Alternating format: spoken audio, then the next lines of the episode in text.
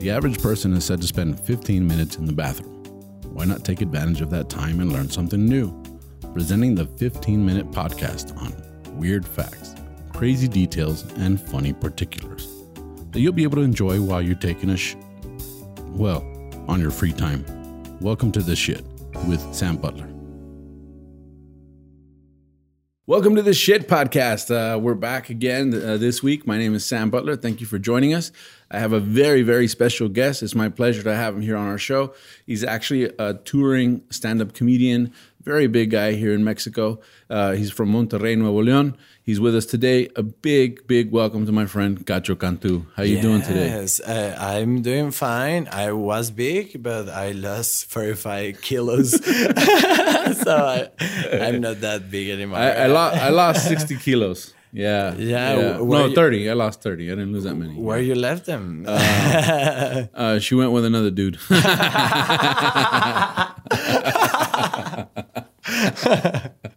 I got divorced. no, yeah. That's a yeah. joke. I don't know, but um, you know, uh, you know, the shit podcast. It's a quick podcast, and we have, you know, we try and find some cool shit to talk about. Of course, you don't know what we're going to talk about. I don't know. And uh, this episode's a very special episode. I've actually been saving this one. This was actually one of the first episodes that I thought about doing. I talked to the guys when we were talking about planning the podcast. We're like, "What do you think?" They're like, "This is great," and I, I saved it just for you. this is great, but you should do it with a gay guy. yeah, no, this no, no, is not normal. no, no, no. no, this is this is just this is just uh, it really has nothing to do with sexuality. Well, Okay. maybe, maybe we'll see. We we'll we'll make it work. you know? I can do that. Don't Yeah, worry. You'll figure it out. Yeah. Yeah, but um, we're actually going to talk about Hitler. Uh, you know that guy? Have Yeah, you heard of him? actually, I didn't Yeah. know that guy. Um, actually, I think he was kind of gay. He- yeah, actually, yeah, because the outfits, you know, the Nazis were. yeah, the shorts and the socks. That was kind of a dead giveaway, Yeah, yeah, yeah. right? I, I actually read somewhere. I don't know where. I mean, don't hold me to it. I, I know uh, you're gonna have fact checkers and stuff. This is a podcast, and we're just taking it easy. But I read somewhere that uh, his uh, testicles never dropped. That in Um, his medical files, that, that they said that they never dropped the guy, which is ironic because he wanted a superior race. You know? Yeah, but I think if your eggs are up, uh, you need to make it down. You need to work them out. Yeah, yeah, yeah. yeah, So I think he was asexual. I think he was a frustrated man. But more than that, what this episode's about is about how Hitler was addicted to drugs. Ah, okay. So you're talking about me, a gay guy with no eggs, with no testicles, and Addicted to drugs? yeah, but I never killed you. That's good. That's good. I'm glad because uh, that would make that would make this really awkward. You know, like, um, uh, you know but uh, there was a best-selling book, uh, "The Total Rush." I don't know, "The Total Rush," I guess is what it's called. And it's published in English. Um, Ohler was the writer, and he found that a lot of the Nazi regimen used drugs regularly, and the soldiers in the German armed forces, all the way to Hitler. So, But what kind of drug? well, they use methamphetamine, Ah, okay. Never been there. crystal meth. You know, so uh, they, you know, it's known as crystal meth, and uh, it was a pill in the form of a drug. It was Pervitin that was distributed to the millions to the army. You know, to the to the German army. They found out that uh, this would keep you alert. Yeah. keep you awake. Yeah. you didn't have to eat much. you know. You don't It- need to be a trailer man to, Yeah. to You- the meth. you could march for a long, long time. You know, Yeah, uh, yeah. and so if you if you think about it, um, they had all the the troops uh, high on on meth all Uh-huh. the time. And I don't know if it, the right word is high or not, but they were on meth all the time, and um, this made them better soldiers. You know, and and Well, they, I mean they, they almost won. I mean they they did pretty good. I mean they took over all of Europe. yeah, you know, good good soldiers, you know. But I think the med is what uh, it, it is a thing you use to take courage to, you know, like just uh, on, Uh, yeah. you know, like the the gas.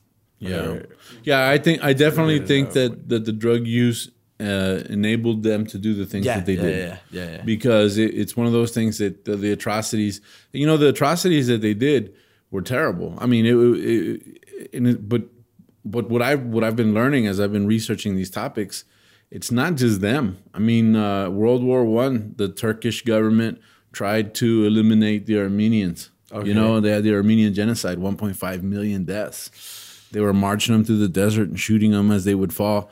They would they were pulling them in train cars as well. So I don't know what it is about these dictators and these different governments that feel that they need to get rid of a whole group of people, but it's been happening. It continues to happen. You look at what happened in Rwanda, and it was a, also a genocide. And um, but I do think the drugs help. yeah, know? yeah. But I think that's why we can know that Hitler was gay because he were uh, aware that we need a sk- skincare routine. he killed people for our skincare routine. You know, he was an artist. you know, I have a, I have a friend. I have a friend. Uh, he's a stand-up comic, and he does a joke. He says, "Do you think if his parents had been a little bit more supportive in his art career, you know, maybe none of this would have ever happened? You know, maybe like, that looks good, son. You're doing a good job. Keep going with your art project. Yeah, you know." But uh, he was a frustrated guy, you know, and so the, this this drug, this Preverton, was available over the counter for a while. Okay. You know, so they were giving it to regular German people as You well. know, like in Farmacias Benavides. Yeah, you know, you could Farmacias del Ahorro. yeah, la, la, la Guadalajara. You know? it's like, I- I'm going to Walgreens, you know, Yeah. to get some meth. and it, you know, it's not that it's not that that weird either. Uh, I mean, we have an opioid con- uh, uh, problem right now. Yeah. You know, and it's and it's it's pharmaceutical companies that are that are pushing doctors to push this on patients, and you have people that are addicted to o- opioids. You know, and you have el- uh, like pain, uh, all these painkillers. Uh, you have fam. I have family members that are addicted to painkillers. They're always in pain, and, and they give them they give them heroin. You know, they give them they give them o- opioids. You know, opium. You know, it's and it, and it's a thing that still happens today. You know, they are the white collar Hitlers right now. the white collar Hitlers. Yeah, It wasn't a joke, but, but if you wanna laugh, I'm okay with that. so there was there was a decree that was set out in 1940, April 1940. It was called the Stimulant Decree. Okay. you know, and they gave 35 million tablets of Previtin and Isophan, uh, which is a slightly modified version provided by the Knoll Pharmaceutical Company of the pills to the front lines. Okay. so now every soldier had their little ration of these uh, meth pills that they would take, and um, you know, which is what fueled them. You Yeah. know, they said they were fueled. They were fu- this fueled the Nazis for the Blitzkrieg. I'm not even saying that right, Uh, but it- it is like your courage stash. Yeah, I mean, it it it it it made you like, hey, you got to go over that hill and kill everybody, and if you die, you die. They're like, all right, cool, let's do it. you know, yeah. And so the thing about it, though, the Germans weren't the only ones that that did it. The Americans did it too. Uh, The Allied the Allied forces did it, but they they had a s- uh, a slightly different drug of choice. It was uh, It was religion. yeah. know? That's pretty funny. I'm also funny in English. Yeah. That's a surprise for me too. That was pretty good. Yeah, the Allied soldiers were known to use amphetamines, Okay. speed. Yeah. You know, so it was Benzedrine, and this helped them not be so tired. You know, and uh, I and, and you know, fat people use uh, amphetamines too. I mean, when, when Yeah, I was yeah, younger, to- to weight loss. weight loss, fen, Yeah, all those different. Yeah, yeah. So, so it's not it's not that that long ago. I mean, we're still Yeah, but you know, I, I think the quantities are different. way different because I use amphetamines too. I wanna get, you know, that skinny bitch, but then, then I get keto. So keto. Keto is my drug, is my Yeah. amphetamine. Yeah. Well, you know, um, Hitler had a doctor. You know, um, his doctor was Theodore Morell. Uh, Morell, I don't know, uh, Hitler's personal physician. he ended up spending um, years uh, studying Morell's. This is the writer of this book. Spent years studying Morell's records, and uh, first he wanted to write a novel. Okay. You know, and a novel was going to be a little bit more fiction and exaggeration and stuff like that. But then he found that at the National Archives in Washington D.C., they actually had the the records. Okay. You know, Dr. Morell's record, Morell's records, and uh, he was kind of a shady guy in the in the Hitler regime. You know, and uh, And they say this is not romantic for a novel. yes, we should make you know like let's make it fact. Yeah. Yeah. Hey, let's make a novel about Hitler. Mm, bad No. idea. Yeah, It's not that romantic. It's not that romantic. Yeah, Yeah, he, he wasn't that romantic of a guy, you know. So he fixed. Uh, Hitler had some intestinal problem, and he fixed him, and then he became like Hitler's best friend. You know, it's like when you find a good mechanic. you know, you're like. I'm sticking to that guy. I don't care what it is. Yeah. that's what he did, and so they they began they became very devoted to each other, and uh, the other people in the Gay.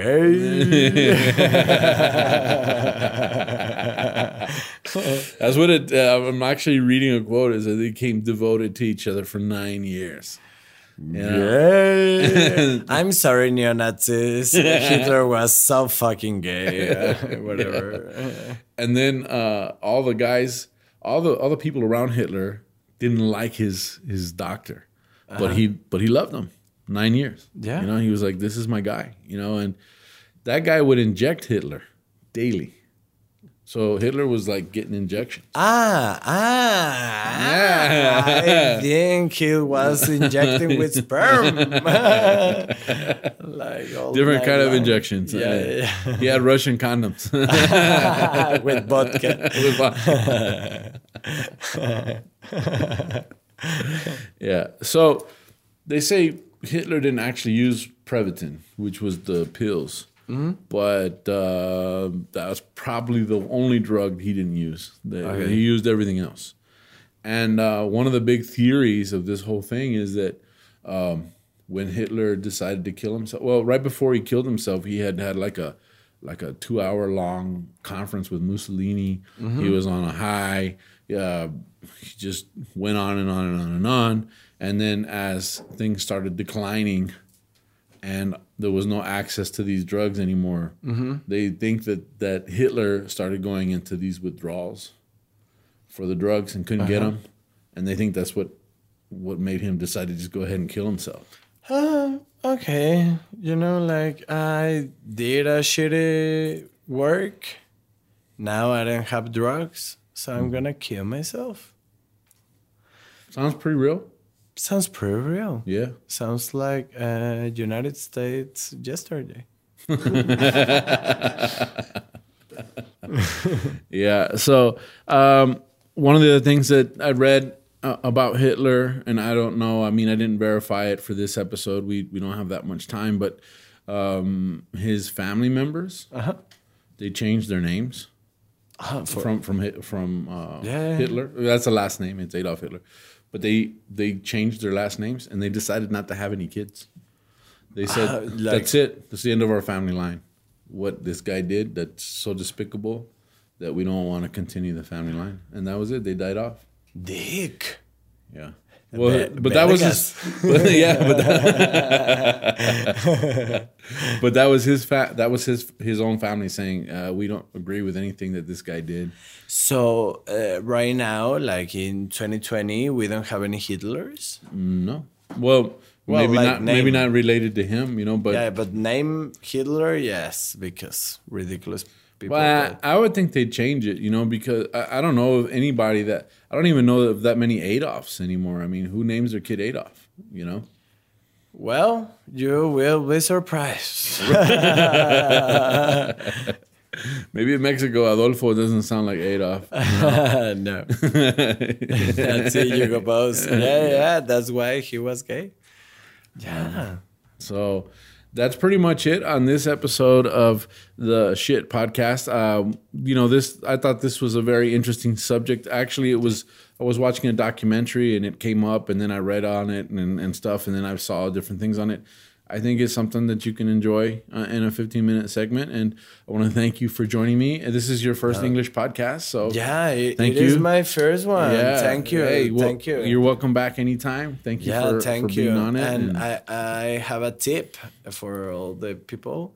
Uh, don't leave your gays alone because they can. they might just decide to kill a whole race of people. yeah, yeah, just you don't like gays. You just you, you know, let him be. let it be. Let it be. Yeah, I don't. I really don't care what happens uh, behind closed doors. If you're gay or straight or whatever, uh, keep it to yourself. Keep it in the bedroom. Do whatever you got to do. Uh, whatever. Uh, kids are off limits for sure. But uh, if you're overage and you're consenting, hey, you wanna do, Yeah. go knock yourself out. You know. Close your door and open your anus.